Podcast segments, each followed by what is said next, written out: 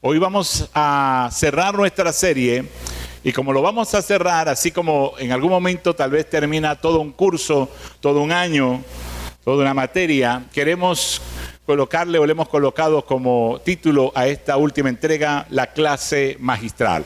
Es esa clase magistral como un resumen, es esa clase magistral donde se contienen todas esas enseñanzas, donde más que compartir y discutir recibimos, donde reflexionamos, donde decimos, wow, este es el fin de este curso. Hoy vamos a ver esta clase magistral. Entonces vamos a finalizar nuestra serie hablando de una clase magistral. Y para ello vamos a hablar de un personaje bíblico, el hombre más sabio que ha existido. Aparte yo diría de Jesús en su tiempo en la tierra, pero como nosotros el hombre, según la Biblia, más sabio. ¿Sabe de qué estamos hablando? Del rey Salomón, de Salomón. Ahora quiero citar a Reed Warren, un escritor de nuestra época, hablando de la vida con propósito. Si has leído el libro Una vida con propósito, has leído Una iglesia con propósito, ese autor Rick Warren dice que la vida es como un parpadeo. A ver, parpadea, así de rápido. Es un instante en comparación a la eternidad. Quiere decir que aunque usted viva 70, 80, lo más robusto como dice la Biblia, 100 años por la longevidad y el cuidado y la gracia del Señor y porque usted honró mucho a su papá y a su mamá y va a tener larga vida. Le decía que la Biblia es un parpadeo, la vida es un parpadeo en relación a la eternidad y que en ese parpadeo que es un instante debemos elegir dónde vamos a pasar nuestra eternidad. Y queremos para esta lección de vida, llamada clase magistral, hablar de Salomón. Y nos preguntamos quién fue Salomón. Pensaríamos que por ser el hombre más sabio sobre la faz de la tierra, nunca se equivocó, ¿verdad? Parece que fuera la lógica. Si era el hombre más sabio, pues nunca se equivocó. Pero sí se equivocó. A mundo, ¿qué quedará para nosotros? Si Salomón se equivocó, pero no es una excusa para pecar, no es una excusa para fallar. Solo que humanamente debemos reconocer que sin el Señor no se puede. Amén. Y es una gran lección. Sin el Señor no se puede. Pasaríamos entonces este hombre más sabio sobre la paz de la tierra. Pensaríamos que este hombre jamás se equivocó, pero este hombre aprendió también de sus errores, de los errores de los demás. Y también aprendió de sus aciertos y cada vez se hacía más sabio. Fue el tercer y último rey del reino unido de Israel. Para aquellos que les gusta un poco la historia bíblica, pues primero fue Saúl, luego fue David y por último eh, Salomón como un reino unido antes que se dividieran las tribus de Israel en las tribus del norte y las tribus del sur, o las tribus, las diez tribus de Israel y Judá y Benjamín, ya como lo que hoy conocemos mayormente como el Estado o el pueblo judío. Entonces, eh, Salomón fue el último que reinó en todo ese territorio de Israel, porque después se se dividió el reino de Israel. Sí, David fue el hijo de Bexabé la mujer de Urias Tita, aquel a quien David, padre de Salomón, mandó a matar, porque embarazó a Bexabe David mientras Urias estaba en el campo de batalla y él no pudo tapar eso y mandó a matar, a asesinar al esposo de Bexabe, la madre de Salomón. Ese niño murió al nacer, pero luego Dios le dio la oportunidad de tener con Bexabé, ya en un matrimonio con ella, le dio la, oportunidad de tener a Salomón. Y ninguno de sus hijos anteriores con sus esposas subió al trono de Israel, sino el hijo de Bexabé. Este hombre escribió Cantar de los Cantares. ¿Cuántos han leído Cantar de los Cantares? Prohibido a los solteros leer Cantar de los Cantares. Prohibido a los adolescentes y jóvenes leer Cantar de los Cantares. No lean eso. Eso es un libro para gente casada. Todos los matrimonios lean Cantar de los Cantares. Ya, pastor, bueno, tendré que aclararlo, es para que los muchachos a ver si lo leen. También escribió el libro de Eclesiastés conocido como Lamentaciones también, y escribió gran parte del libro de los proverbios. Y todos esos proverbios con que los regañamos nosotros los papás a ustedes, especialmente vienen del gran rey Salomón, la mayoría de ellos. Cuando llegó al trono Salomón, y se conoce por muchas cosas que hizo, pero una de las cosas que recordamos de Salomón es que cuando llega al trono Dios le dice, ¿qué quieres? Pídeme. ¡Wow! ¡Qué privilegio! ¿Qué quieres? Pídeme. Y él le dijo, pues soy joven, tengo que atender tantos problemas en un reino, pues dame sabiduría. ¿Recuerdas eso? Y a Dios le agradó que le pidiera fue sabiduría cuando siendo un muchacho le ha podido pedir cualquier cosa.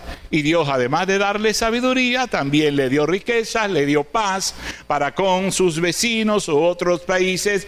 Y este hombre fue reconocido en gran manera. Y dice la Biblia que así excedía el rey Salomón a todos los reyes de la tierra en riquezas y en sabiduría. También recuerdo un momento en el reinado de Salomón y en su sabiduría. Tú has, escuchado, tal vez lo, has escuchado en una prédica, lo has escuchado en una historia, lo has escuchado o lo has leído. Cuando dos mujeres que tienen a sus hijos recién nacidos, uno de los niños muere, entonces ellas están peleando por el niño que está vivo y, cada una decía que era el de ella, no, este es mi hijo, no, este es mi hijo. La madre sabía cuál era su hijo, pero la otra, que se le había muerto su hijo, decía que ese hijo era de ella. Entonces fueron hasta el gran rey Salomón y él de una manera muy salomónica ¿verdad? Llega y dijo, bueno, pero ¿cuál es el problema? ¿Quién es la mamá? La verdad, yo soy, no, yo soy, no, yo soy, es una mentirosa, no, yo soy la verdadera mamá. Bueno, vamos a arreglar esto acá. No hay tiempo para esperar que la tecnología avance, hagamos una prueba de ADN. ¿verdad? No podemos esperar a que, bueno, se parezca más a ti o a aquel o al papá. Y no sabemos si, si es el mismo papá de las dos, de los dos muchachos. Entonces, vamos a hacer una cosa, lo picamos por la mitad y le damos la mitad de cada muchacho a cada que. Y ahí la madre, la verdadera madre, dijo, no, déjenlo a ella. Y usted dirá, ah, claro, era lógico. No, usted no se le hubiese ocurrido eso si si está como rey, se le presenta ese caso y no lo hubiese escuchado antes un precedente como este. Entonces fue una, una, una gran decisión descubrir realmente que era la mamá, porque la verdadera madre no iba a permitir que su niño muriera. Prefería entregárselo a la otra mujer para que su hijo viviera. Cosas como esta describen la vida del gran rey Salomón. También yo sé que has escuchado esto, que pidió sabiduría en vez de riquezas, decidió, ¿verdad? Y descubrió quién era la verdadera madre de este niño. ¿Cuánto has escuchado esa historia? ¿Sí? ¿Y cuánto has escuchado hablar acerca de una reina que fue a visitar a Salomón? ¿De dónde era la reina? Saba, Susa, dicen algunos. Sí, era, era, una reina, pero me llama la atención que esta reina viajó aproximadamente dos mil kilómetros, que eso es bastante lejos. Tal vez otros puedan sacar mejor sus cuentas. Yo calculé que si una persona vive a dos mil kilómetros y quiere llegar a mi casa y está a distancia de dos mil kilómetros en un auto, un vehículo, un carro que venga a 100 kilómetros por hora constantemente sin detenerse, tal vez dure 20 horas el viaje. Pues fue más o menos mi cuenta por allí, más o menos matemática en mi cabeza. Pero en aquel tiempo no había autos, no había las carreteras que existen hoy en día. Bueno, no detienen a nadie en una alcabala y hacen perder tiempo, pues eso es contable, ¿verdad? Pero existían los piratas de carretera, sí, pero no había un vehículo que se trasladase a esa velocidad, por lo tanto podemos concluir que esta mujer viajó días en un carruaje, en un camello, en un caballo, cargada porque era una reina, pero fueron muchos días para porque escuchó hablar de la sabiduría de este rey. Y ella quería escuchar hablar a este rey. Y miren que no había eh, la globalización que tenemos hoy en día, no había el internet, no había las redes. No ¿Cómo le llegó dos mil kilómetros de distancia desde Israel hasta donde vivía esta reina la información para que ella emprendiera un viaje de esa magnitud a visitar a otro rey? Sin embargo, cuando llega allá, ella se sorprende, dice la Biblia, se asombra. Voy a leer Reyes 10, del 3 al 5.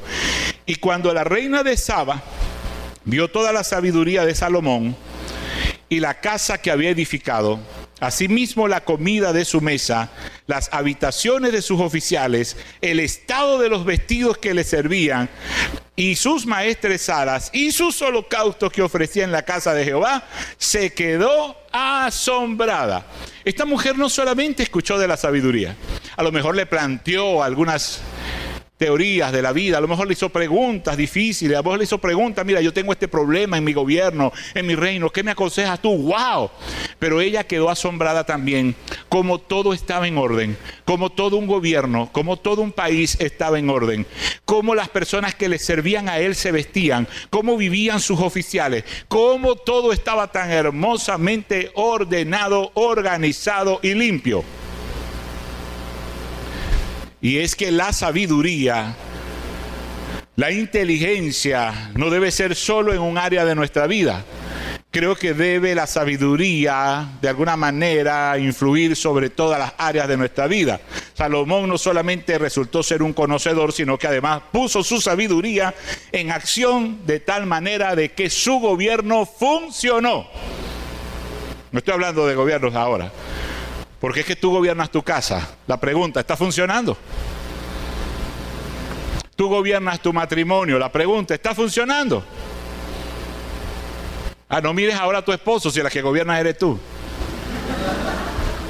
¿Cuántas mujeres hay líderes aquí? ¿Ah? Que gobiernan su casa. ¿Ah? ¿Está funcionando? No, no funciona por culpa de él. No. John Magwell dice que todo se cae o se sostiene. Ahora usted no manda en su casa. Tres nada más levantaron su mano. ¿Ah? Iba a decir, no, es que él es el sacerdote. Estamos entendidos que él es el sacerdote, no hay problema. Estamos entendidos que somos los sacerdotes, somos la cabeza, vamos a rendir cuenta al Señor. Pero a la chiquitica, ¿quién manda en la casa? ¿Ah? ¿Qué les pasa hoy? ¿Por qué tanto temor? ¿Ah?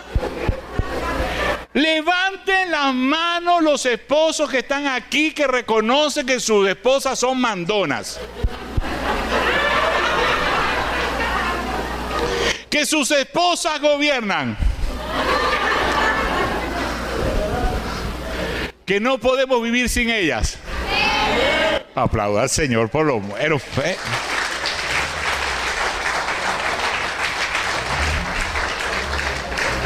Ah, pastor, en mi casa mando yo. Eso es en su casa que usted es sometido. Mentira. Usted también es un sometido. Y lo vamos a escribir en la asociación de, asomachos de acá. Tenemos a nuestro presidente Jorge Angulo, nuestro vicepresidente. Egar de Goyo. Nuestro líder del ministerio de servidores con su esposa que manda Belkis. Entonces, no nos vamos a engañar. Ustedes lideran, lideran su casa, toman decisiones, nos tratan como a niños, como a, como a sus hijos también, y nosotros a veces nos comportamos como hijos, y usted manda y usted es fuerte, y la mujer venezolana se ha convertido en una mujer muy guerrera, muy fuerte, que ha tenido que tomar el toro por los cachos, porque nosotros los hombres hemos dejado ese liderazgo.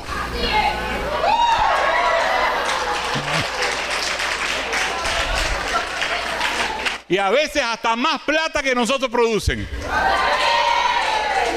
Por eso se creen superpoderosas. Levanten la mano los hombres y repitan conmigo. Diga, ustedes mandan, digan conmigo sin miedo, no les van a pegar. Yo lo voy a defender. Tranquilo. claro, yo voy a correr esta avenida hasta abajo. Cuando esté libre, el que llegó lo ayudo y lo defiendo. Levante la mano los hombres y diga conmigo, ustedes mandan porque nosotros decidimos que ustedes mandaran. Ajá, bueno, ya, ya porque los sanguíneos, miren, no tienen límites. Usted un sanguíneo no, lo, no puede darle mucha energía porque después no se controlan. Entonces, vamos a la seriedad. Vamos a ser sabios. Vamos a ser sabios. Antes que perdamos el control. Mira lo que encontramos en la vida. Esta mujer se traslada a ver todo el orden, ve toda la cosa. Esta reina y se asombra de hasta cómo se viste la gente que le sirve al rey y eso le pareció tan espectacular y es que este rey aplicó como deberíamos todos en esta clase magistral salir de allí aplicando todo el conocimiento que hemos adquirido sobre matrimonio, sobre pareja, todo el conocimiento que hemos adquirido sobre finanzas, todo el conocimiento que hemos adquirido sobre una vida saludable, todo el conocimiento que hemos adquirido para nuestros ministerios, todo el conocimiento de la palabra, todo el conocimiento cómo se debe conducir un joven cristiano, todo el conocimiento de la palabra del Señor, sus principios y valores, deberíamos comenzar a aplicar aplicarlos en nuestra vida para que se refleje y el mundo se asombre. Amén de lo que Dios está haciendo en su iglesia. Debería ser así. Hizo grandes proyectos, hizo grandes construcciones, pero uno de los más emblemáticos fue construir el templo de Dios. El templo para Dios, diseñado por el rey David, dejado todos los materiales. Este hombre construyó ese gran templo, lo cual también era un asombro para todas las personas que visitaban como turistas o religiosos el templo de Jerusalén. Otra cosa que llama la atención, y yo sé que muchos están esperando que hable de eso, es que este hombre tuvo 700... 700 esposas, Pero ahí no se quedó. Y tuvo 300 concubinas, 700 esposas, 300 concubinas, eso es un total de cuántas mujeres? Mil, mujeres tenía. Ay, pastor, yo tengo dos nada más. ¿Cómo? Ajá, mire, si usted no aguanta a su esposa, que es una. No, pastor, mi esposa es una bendición. Claro que es una bendición. El que haya esposa, dice la Biblia, haya el bien. Y alcanza la benevolencia del Señor. ¿Cuántos hombres han alcanzado el bien? Amén. Alcanzamos la benevolencia del Señor y la misericordia. Y la fortaleza. Y el consuelo. Y el alivio. Y el bálsamo. ¿Verdad? Pero si usted es lo que se ha quejado de su esposa, multiplique el peor defecto de su esposa. Discúlpeme las damas, no es contra ustedes, es por ustedes. Multiplique el peor defecto de su esposa, piense en él, piense, piense en este momento. Eh, aquello que le ha dicho siempre, cambia, cambia, mejora, ¿hasta cuándo? Ajá, multiplique ese mejor o ese peor, ese defecto de su esposa por mil. ¿Ah? No, pastor, yo, yo he dicho, Señor, llévame. ¿Ah? Ok, no voy a hacerlo a la inversa, que lo que es bueno para el padre es bueno para el pavo, y voy a decir multiplique el defecto de esposo. No, porque estamos hablando de Salomón. ¿Verdad? Que tenía 700 esposas, 300 concubinas, no le bastó con todos los problemas que se tiene en un matrimonio para multiplicarlo por 700. Y no le bastó todos los problemas que trae un concubinato, que es peor emocionalmente más inestable que un matrimonio, y lo multiplicó por 300. Y me perdona a los que viven aún en concubinato, esperamos que se, casen, pero no solamente que se casen y firmen un papel, que cambiemos aquí la mentalidad de concubinos, porque la mentalidad de concubinato, hermanos, trae demasiados problemas a una relación. Por eso los concubinatos, los que deben durar son cinco años, y el que dura más de cinco años, con todo el respeto, es porque uno de los dos se ha convertido en un aguantador. Hasta los sanguíneos dejaron de respirar no es contra ti. ¿Verdad? Es tu condición, él lo tiene, estás resolviendo tus problemas, estás esperando, ok, no hay problema. Y algunos concubinatos que tienen algunos principios y patrones de cómo se debe llevar un matrimonio, pues han funcionado gracias al Señor, gracias a las herramientas, gracias a los talleres y gracias al sentido común que han tratado de comportarse como un matrimonio. Pero aún los matrimonios y los concubinatos comportándose como un matrimonio, también se tienen muchos problemas y multiplique eso por mil. ¿Verdad? No puedo perder la oportunidad, ¿verdad? Tan bombita. Si usted no aguanta una suegra, ¿va a aguantar mil? ¿Ah? Si no aguantas cuando tu suegra te dice tu mamá, ay, tu esposa, ay, mi amor, mi mamá viene este fin de semana. y se va a quedar, ay, se va a quedar porque quiere ir para la iglesia. Ay, ojalá el pastor hable de la suegra. Ay, sí, se, va a quedar, sí, sí, sí, ay, se quiere quedar 15 días. Wow, Dios mío. Y entonces usted, yo sé que hay una suegra haciendo así. Ellos viven en mi casa. Bueno, Dios tenga misericordia de los que viven en la casa de la suegra. Imagínate, 700, claro, era el rey, tenía dinero, tenía plata. Ay, qué suegra no lo iba a querer. Sería hablar muy mal de la suegra decir eso. Mejor no lo voy a decir. ¿Qué suegra no le iba a querer? Ese hombre era todo, ella también aprovechaba. Era hija de una, aunque fuera de concubina, pero era la hija, la mamá de la concubina del rey. Ya con eso. Y más si era la madre de la esposa y la abuela de los nietos del rey. ¡Wow! ¡Qué privilegio! Hermanos, eso no era por la plata solamente el prestigio. El hombre estaba cometiendo errores, aún siendo el hombre más sabio. Y se enojó el Señor contra Salomón por cuanto su corazón se había apartado de el Dios de Israel. O sea, se enojó el Señor, ¿verdad? Se le había aparecido dos veces, le había dicho que no lo hiciera y el hombre siguió haciendo lo malo delante del Señor. ¿Qué aprendemos? Escuche, ¿qué aprendemos de Salomón? Voy a mencionar rápidamente algunas cosas que aprendemos de Salomón. Primero, cuando buscamos a Dios con todo nuestro corazón, lo encontramos. ¿Cuántos pueden certificar eso? Cuando buscamos a Dios con todo el corazón, lo encontraremos. Tú necesitas encontrar a Dios, búscale. El que lo busca, lo encuentra. Y si lo buscas temprano en tu vida, lo vas a encontrar. ¿Qué dice el primer libro de Reyes, capítulo 3, versículo 3 al 7? Mas Salomón amó a Jehová, andando en los estatutos de su padre David. Solamente sacrificaba y quemaba inciensos en lugares altos. E iba al rey, el rey a Gabaón, porque aquel era el lugar alto principal y sacrificaba allí mil holocausto sacrificaba Salomón sobre el altar. Y se le apareció Jehová a Salomón en Gabaón una noche en sueños y le dijo, pide lo que quieras que te dé. Y Salomón dijo, tú hiciste gran misericordia a tu siervo David, mi padre, porque él anduvo delante de ti en verdad, en justicia y con rectitud de corazón para contigo. Y tú le has reservado esta gran misericordia en que le diste hijo que se sentase en su trono, como sucede en este día. Ahora pues, Jehová Dios mío, tú me has puesto a mí, tu siervo, por rey en lugar de, mi, de David, mi padre, y yo soy joven y no sé cómo entrar ni salir. El hombre reconoce, mira, wow, antes de ser el más sabio no sabía ni cómo caminar. No sabía cómo conducirse. No sabía qué opinar. No sabía cómo entrarle a un asunto a un problema y cómo salir del problema y está reconociendo entonces delante de Dios que lo necesita. Si tú buscas a Dios con todo el corazón y me llama la atención que Salomón está buscando a Dios porque vio a su papá buscar al Señor. ¿Cuántos quieren que sus hijos busquen al Señor con todo el corazón? Ya sabes lo que tienes que hacer.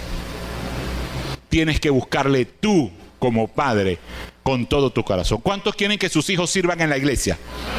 ¿Qué debes hacer? Servir con todo tu corazón. No, yo voy a esta iglesia porque veo que los niños bailan, yo creo que mi niña baila allí, y cuando sea un adolescente, toque un instrumento, cante, eh, sirva y que esté allí porque veo que es bueno, son muchachos fundamentosos que están allá en la iglesia. Hazlo tú. Sirve tú. Busca a Dios con todo tu corazón para que tus hijos vean y digan, wow, la bendición y el éxito en la vida de mis padres fue que ellos buscaron al Señor. Yo también voy a buscar al Señor. Amén. Y llegó su momento. Y es que el Señor no desprecia un corazón contristo, humillado. El hombre dijo, Dios mío, me has puesto aquí, soy joven, no sé nada, ni entrar ni salir de un problema, ni entrar ni salir de una situación, no sé ni caminar, necesito que me ayudes. Eso le agradó al Señor. En segundo lugar, ¿qué aprendemos de Salomón? Aquellos que honran a Dios, Él los honra. Porque Dios honra a los que le honran. La pastora Jenny hablaba de la honra. Honra al Señor con tus bienes. el rey eh, Salomón honraba al Señor con sus bienes, ofrecía holocaustos, sacrificios, y el Señor le bendecía y le multiplicaba. Es una semilla, usted siembra una semilla y el género de esa semilla va a producir ¿verdad? más fruto de esa misma semilla. Usted honra al Señor con algo, con eso el Señor lo va a bendecir. Usted honra al Señor con sus bienes, el Señor le va a bendecir en sus bienes.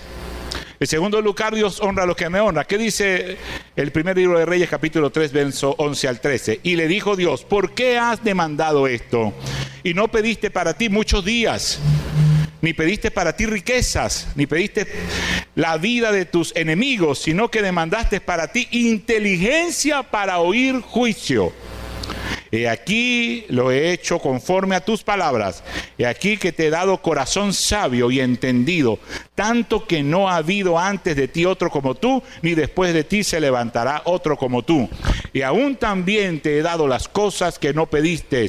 Te he dado riquezas y gloria, de tal manera que entre los reyes ninguno haya como tú en todos tus días. ¿Verdad? Ya sabe la historia. ¿Qué quieres? Me honraste, ¿qué quieres? Quiero sabiduría. Wow, ¿por qué siendo joven no pediste más días de vida? Porque siendo joven no pediste dinero, riqueza, plata, porque no pediste fama, porque no pediste otra cosa, estás pidiendo sabiduría. No lo voy a explicarlo mucho, solo te voy a preguntar, si Dios se presentara delante de ti ahora y te dijera, pastor, como los cuentos de Ada, el genio de la lámpara, y te dijera, pide un deseo, pide un deseo, ¿qué pedirías? ¿Qué es lo que anhela tu corazón? Si pidieras ahora sabiduría, porque en tus oraciones pides otras cosas que no son sabiduría. Porque pides dinero. Porque pides solo oportunidades, porque pides solo el pan de cada día, porque solo pides una restauración, porque solo pides por otros, porque pides por tus placeres. Si hoy del Señor te dijera, ¿qué quieres? ¿Qué le pedirías? Claro, aprendemos en una lección de vida con Salomón que lo mejor en la vida es pedir sabiduría. El resto va a venir. Amén. Pero a veces en la desesperación estamos pidiendo, haz esto, haz lo otro, haz aquello. Pero ¿qué estamos pidiendo? ¿Cuántos de nosotros sentimos la necesidad diaria de agradarle a Dios, pero tenemos temor a fallarle? ¿Verdad? Esto nos lleva al tercer punto. Tercera lección de vida con Salomón. Dios nos capacitará para llevar a cabo las tareas a las cuales nos llama si confiamos en Él. Amén. Dios te llama, tienes miedo, el compromiso es grande, wow, la iglesia está creciendo, el compromiso es grande, lo que Dios está poniendo de ti, en tu empresa, en tu negocio, en tu ministerio, en tu, casa, a donde te han llamado, wow, es grande, Dios te va a capacitar.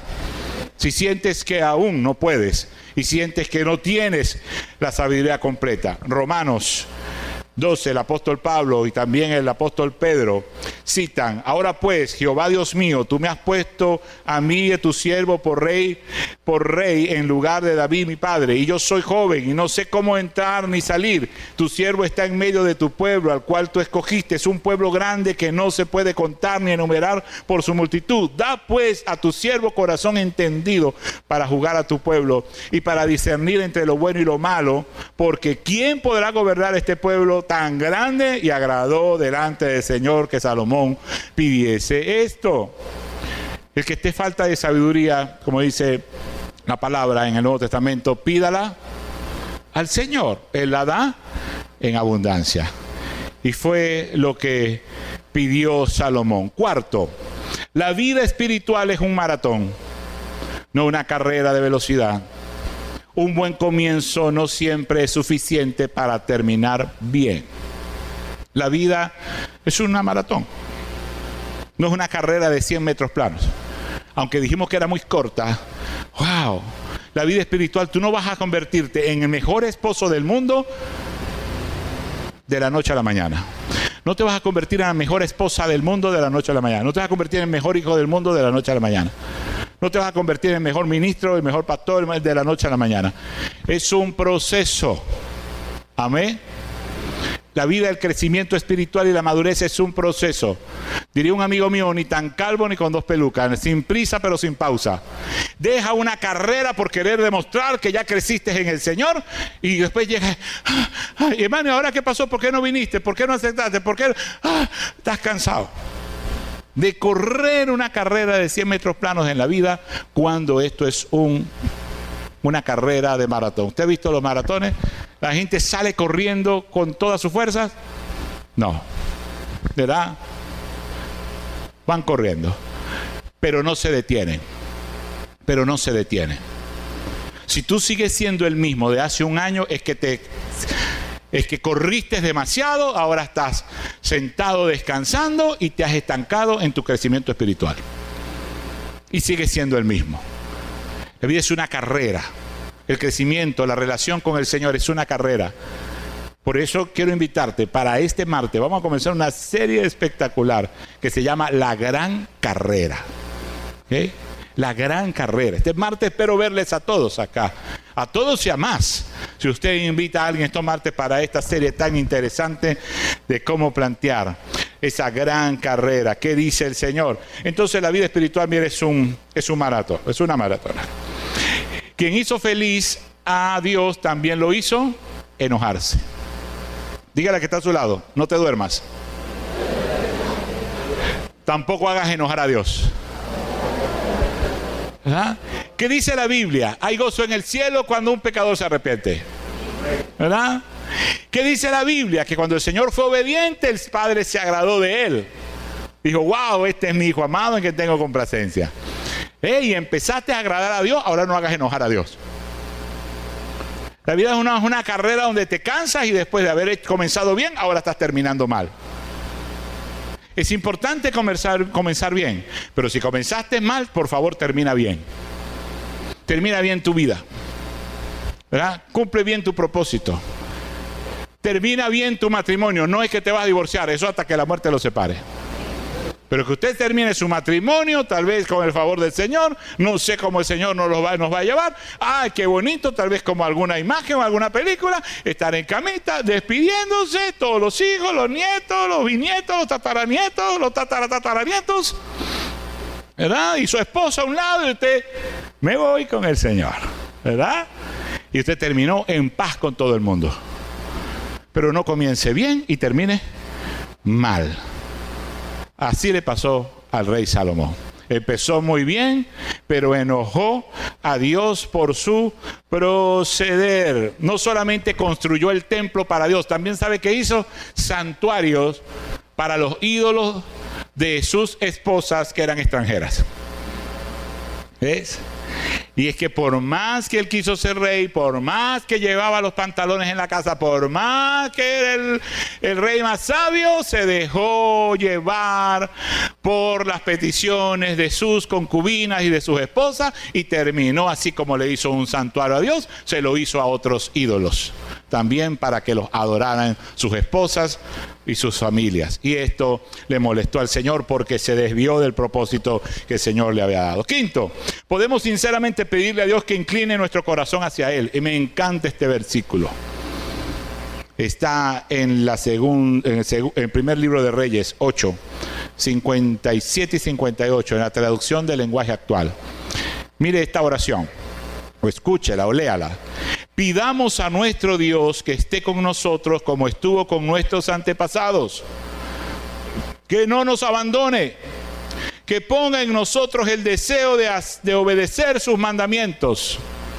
Mira cómo oró este pueblo y estas personas. Podemos pedirle a Dios que nuestro corazón vaya atrás de Él. ¿Pudieras pedírselo? Amén. ¿Te ha costado permanecer en el Señor? ¿Te ha costado permanecer en una relación? ¿Siente que fallas una y otra vez? quieres pero no puedes, sientes que no puedes, que hay algo más fuerte que te domina, tus deseos, tus pasiones, la carne, yo quiero portarme bien, quiero ser un buen esposo, quiero ser un buen hijo, quiero ser una buena esposa, quiero ser fiel, quiero ser un buen siervo, ora al Señor. Amén. Y pídele, pídele al Señor con sinceridad que incline tu corazón hacia el corazón del Señor, a hacer su voluntad. pero tienes que tratar de cumplir su palabra. Porque tenemos una naturaleza pecaminosa que nos sabotea todo el tiempo. Sexto y último, y termino con esta verdad con esta lección de vida. La vida vivida aparte de Dios no tendrá sentido. Lejos de Dios, tu vida no tiene sentido. independientemente, independientemente de tus éxitos académicos independientemente de tus éxitos laborales, de emprendimiento, independientemente de los grandes placeres, de la abundancia, de la riqueza que tengas, si tu vida está lejos de Dios, no tiene sentido. Y esta es una gran lección para nosotros de vida.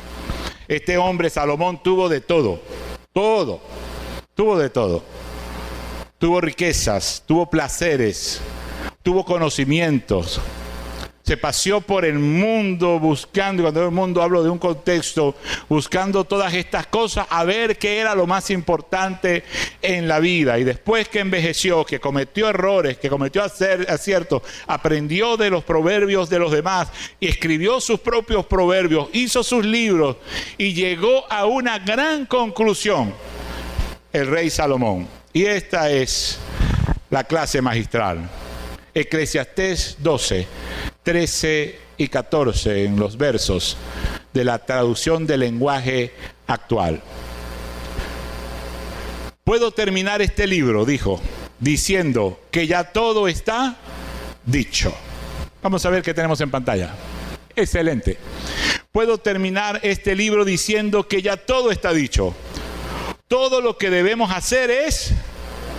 ¿Qué debe hacer? Y un día nos llamará a cuentas por todo lo que hayamos hecho, tanto lo bueno como lo malo, aunque creamos que nadie nos vio hacerlo. Me encanta esta. Déjenlo ahí en pantalla. Yo quiero que se ponga en pie. Y demos gracias al Señor por esta serie. Y dejamos ese texto en pantalla. Porque queremos leerlo una vez más. Usted conoce la versión del 60 que dice, vanidad de vanidades, dijo el predicador, todo es vanidad, ¿cierto? Está en el versículo 2. Vanidad de vanidades, todo es vanidad, o sea, todo es pasajero, todo es efímero, todo es como humo, se va. Eso es lo que quiere decir. Vanidad, como un humo, como una nube. Usted la va a abrazar, la va a agarrar, todas sus riquezas, todo lo que hizo, todo su trabajo, todos sus bienes, todos sus títulos para morir con ellos abrazados, esto se le va a ir. Eso es humo, eso es una nube, eso es pasajero. Y cuando Salomón, viéndose en sus últimos días, tal vez, o en su vejez, dijo, he probado de todo desde juventud, hasta la gran sabiduría del Señor. Y pudo terminar con estas palabras en esta traducción dijo, puedo terminar este libro diciendo que ya todo está, ya todo está dicho, no hay nada nuevo. Todo lo que debemos hacer es alabar a Dios. Fuimos creados para alabanza de su gloria. ¿Qué más debemos hacer? Obedecerlo. Un día nos llamará a cuentas por todo. Pastor, falta mucho. Parpadee. Eso es lo que falta. Cierre los ojos y ábralo. Eso es lo que falta.